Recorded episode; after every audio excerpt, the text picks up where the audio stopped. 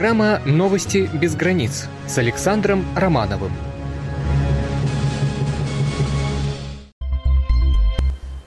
Добрый вечер, уважаемые радиослушатели! Сегодня 12 марта, и мы с дюжинной силой, с дюжинным упорством и с дюжинной радостью э, представляем вам очередной э, выпуск э, нашей программы.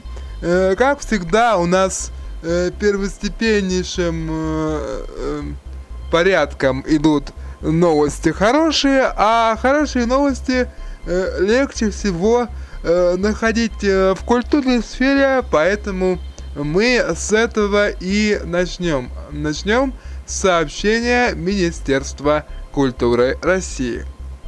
Подробности через несколько секунд.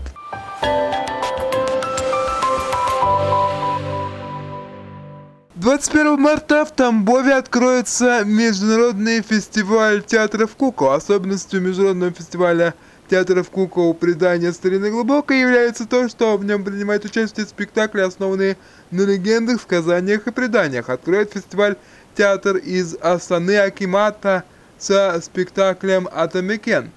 Всего в Тамбов приедут 13 театров кукол, в том числе Калининградский областной театр кукол, театр кукол и людей обитаемый остров из Калининграда, Липецкий государственный театр кукол, Белорусский театр Лялька, Гомельский государственный театр кукол, Костромской областной театр кукол, Ульяновский областной театр кукол имени Леонтьевой, театр Байкамела из Сербии, Белгородский государственный театр кукол, театр Виктора Антонова из Санкт-Петербурга и Краснодарский краевой театр кукол. Предание старины глубокой проект удивительный, говорит директор Там Тамбовского театра Петр Кулешов. Многообразие театральных фестивалей, которые проходят в нашей стране, Тамбовский выделяется необычной тематикой. Все фестивальные спектакли основаны на местном художественном материале, легендах, сказаниях, преданиях и раскрывают неповторимый э, колорит разных уголков России и мира. Благодаря этой необычной изюминке фестиваль э, в первый же год завоевал авторитет театральном мире. Все коллективы участники фестиваля по-своему уникальны и славятся непревзойденным мастерством. Например, Виктор Антонов, один из лучших мастеров марионеток. В его спектакле «Цирк на нитях» э, куклы, которыми он виртуозно управляет, выполняют неповторимые трюки, жонглируют, глотают шпаги, кувыркаются и даже превращаются в других персонажей. Или знаменитый на всю Европу белорусский кукольный театр «Лялька», представление которого – называют в театральном мире не иначе, как э эстетическим праздником, отметил директор Тамбовского театра. Каждый спектакль в рамках фестиваля будет показан дважды. Э, первый раз для зрителей, второй для участников и жюри. Постановка рассчитана на разный возраст, от совсем юных зрителей до подростков. Э, в рамках фестиваля пройдут выездные спектакли театров участников в Мичуринск, Херсанов и Ивановку. Тамбовский театр кукол покажут на фестивале спектакль «Благодарный журавль» по японской легенде. Еще из предстоящих культурных событий более 300 участников из более чем 40 стран мира объединит Международный фестиваль изобразительных искусств традиций и современность, который пройдет в Центральном Восточном зале «Манеж» с 26 по 31 мая. Организаторы сообщают, что за 10 лет существования проекта в России и за рубежом Фестиваль привлек почти 5000 галерей и художников из более чем 50 стран и 60 регионов России, принял 3 миллиона посетителей и стал таким образом одним из самых крупномасштабных в мире.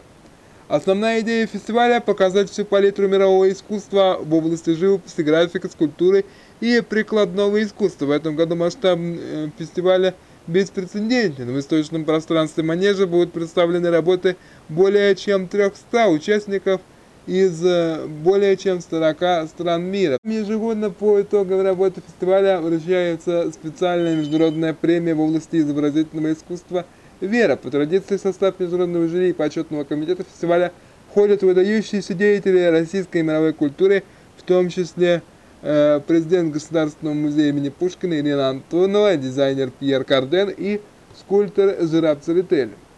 Председателем жюри станет на сей раз художник Таир Салахов. Жюри предстоит разобрать лучших из 18 номинаций.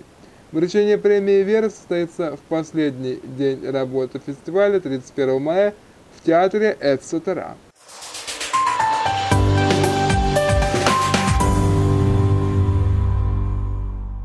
Пожалуй, спустимся с небес на землю. В МВД России и Совете Федерации обеспокоены фактами использования гражданами травматического оружия с трагическими последствиями.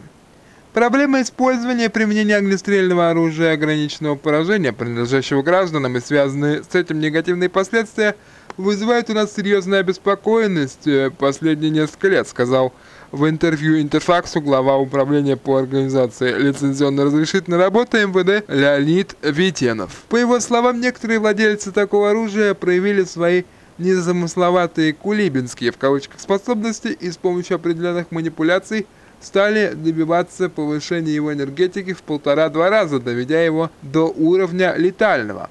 В результате так называемое травматическое оружие, созданное по замыслу его разработчиков в качестве оружия самообороны, последнее время переквалифицировалось в кавычках в оружие нападения, орудие преступлений, с которым совершаются грабежи, разбои, убийства, сказал Веденов. Со своей стороны, бывший первый замминистра внутренних дел РФ сенатор Александр Чекалин сообщил агентству Интерфакс, что ежегодно от травматического оружия в стране погибает около ста человек, и среди них много детей, которые просто взяли поиграть, посмотреть чужой пистолет и случайно нажали на спусковой крючок.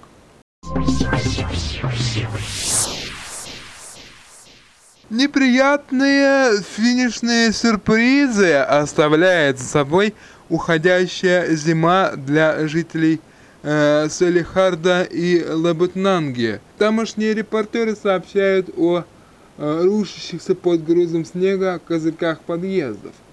В частности, э, в Лабутнанге ночью 11 марта подобный инцидент зафиксирован на Обской 20, а если бы это произошло утром, когда люди с детьми шли бы на работу или в садики и школы.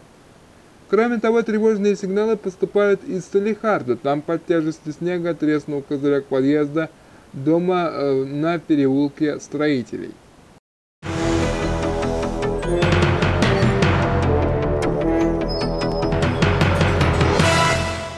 Саратове в краже телефонов iPhone признались двое ценителей продукции Apple, о чем сообщает Главное управление МВД по Саратовской области. Установлено, что 25 сентября прошлого года ранее несудимый 24-летний саратовец в салоне связи на площади Орджоникидзе-1 с прилавка украл iPhone 6. Сумма ущерба составила 45 тысяч рублей. 10 марта молодой человек был задержан отделом полиции номер 6 Заводского района – за аналогичное преступление. Вечером 18 января этого года в Саратове в кафе на проспекте Кирова 43 у жителя Энгельса украли iPhone 4s. Вчера в краже признался следственно арестованный за аналогичные преступления 29-летний житель села Константиновка. Ранее мужчина был неоднократно судим. По его словам, он продал смартфон неизвестному в районе вокзала в областном центре за полторы тысячи рублей. Сумма ущерба составила почти 13 990 рублей. Преступление раскрыто сотрудниками полиции Фрунзенского района. Не очень-то радужные новости с криминальной точки зрения и в чертогах Омска. Парень, которому всего 19 лет, похищал имущество садоводов в Амурском поселке и сдавал в пункты приема металла. Попался он на очередной краже. Еще две недели назад к полицейским обратился э, сторож садоводческого товарищества, который сообщил, что вместе с напарником задержал молодого э, человека при попытке кражи металлических изделий. Работники товарищества рассказали э, следователю, что при обходе территории заметили, как парень перекинул металлические емкости через заграждение участка, после чего сам перелез через забор, но увидев сторожей, попытался скрыться, сообщили в пресс-службе МВД России по городу Омску.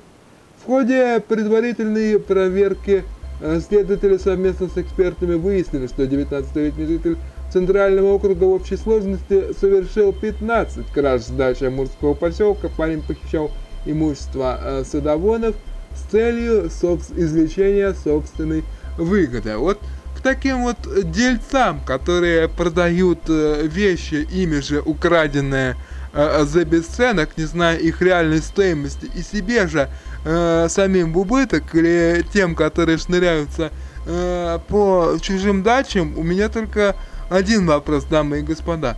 Ребят, вы работать вообще-то не пробовали? Ведь, э, во-первых, легкие деньги, они счастья никогда не приносят, а во-вторых, овчинка не стоит выделки, если ты не знаешь э, себестоимость того товара, который ты э, решил без спроса присвоить себе. Я вам желаю, чтобы вы хотя бы в течение этой недели, а наступающей, а уж э, в самом лучшем и выгодном э, случае никогда вообще не становились э, жертвами подобного рода э, дельцов э, и проходимцев, которые не знают, что такое настоящие трудовые деньги, не знают, что такое работать, а знают лишь как бы что-то от у кого-то отжать и по-быстренькому сбыть. Слава богу, что таких еще находят и отлавливают, пока не поздно, пока это не превращается во что-то куда более масштабное и более серьезное. Сегодняшняя хроника происшествий была подготовлена и вам в назидание, чтобы вы сохраняли э, бдительность, э, не были, извините меня э, за слишком яркий оборот, ротозеями, всегда проверяли наличие своих документов в кошельках, целостность своих сумок, сохранность барсеток и так далее и тому подобное. Людям нужно доверять, но нужно и ценить все, что ты имеешь, от материального до морального. Этого я вам и желаю, попутно надеюсь, что э, наступающая ночь и остающиеся еще часы вечера будут для вас мирными и спокойными. Успехов вам и до встречи во вторник. Я напомню, что наши выпуски выходят э, по вторникам, четвергам и субботам по устоявшемуся расписанию. Спасибо за внимание и до скорых встреч.